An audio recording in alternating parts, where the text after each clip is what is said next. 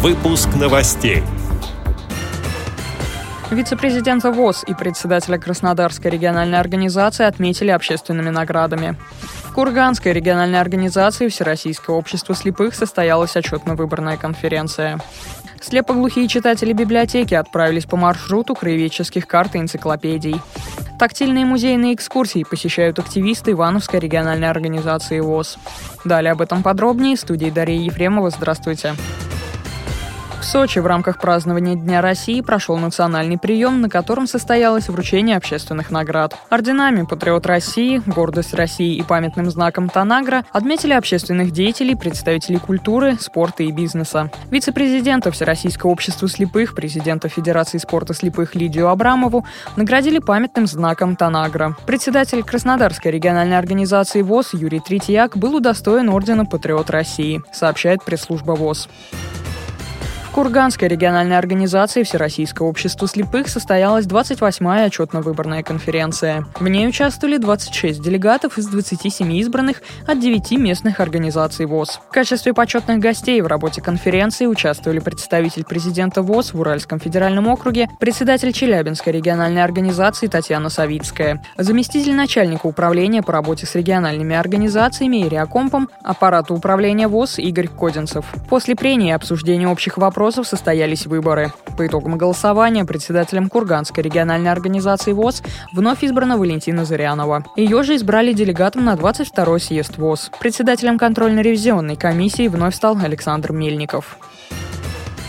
Слепоглухие читатели Челябинской областной специальной библиотеки для слабовидящих и слепых отправились по маршруту краеведческих карт и энциклопедий. Они посетили исторические места региона. Используя богатый библиотечный фонд по краеведению, энциклопедии, справочники, карты, посетители библиотеки заранее создали исторический маршрут. Его предстояло пройти за один день и узнать о Южном Урале не только в теории, но и на практике. Слепоглухие читатели вместе с сопровождающими, специалистами библиотеки и экскурсоводами посетили исторические места местами Аса и Златоуста. Экскурсия получила название «Уральские купола». Уральские горы в этих местах уже стали брендом Челябинской области. Гостей ждала твердыня Казачьего края, село Медведево. Первые поселенцы появились здесь еще в 18 веке. Это были казаки. Здесь же возведен величественный храм, который вскоре стали называть казачьей твердыней, крепостью. В программе было запланировано и посещение духовного сердца Миаса, церкви, заложенной еще в 1887 году. Архитектурное сооружение привлекает своей яркостью полностью. В финале поездки слепоглухие читатели библиотеки отправились в село Сыростан, Крестовоздвиженский храм. Он построен по проекту Константина Тона, автора храма Христа Спасителя в Москве. Благодарим за предоставленную информацию редактора Челябинской библиотеки Зою Потапову.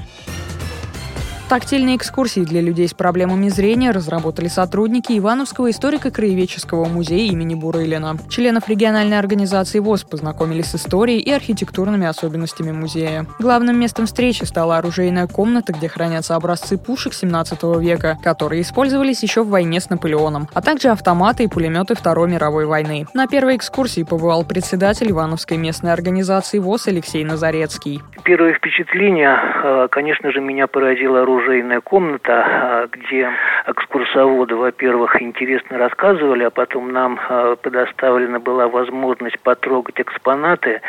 Это пушки, а, как морские, так и крепостные 17, 18, 19 веков. Было представлено вооружение Первой мировой войны, автоматического вооружения, пулеметы, а, значит, пулеметы, автоматы Второй мировой войны. Интересно было поддержать в руках это оружие. Также оставило у меня большое впечатление старинная пищаль, а, которая была предназначена для обороны крепости. А, представляете, эта пищаль весит где-то примерно около 50 килограммов. Это все сопровождалось интересными рассказами экскурсовода.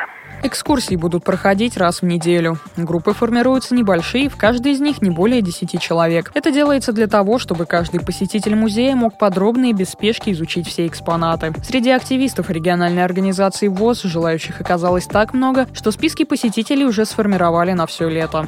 С этими и другими новостями вы можете познакомиться на сайте Радио ВОЗ. Мы будем рады рассказать о событиях в вашем регионе.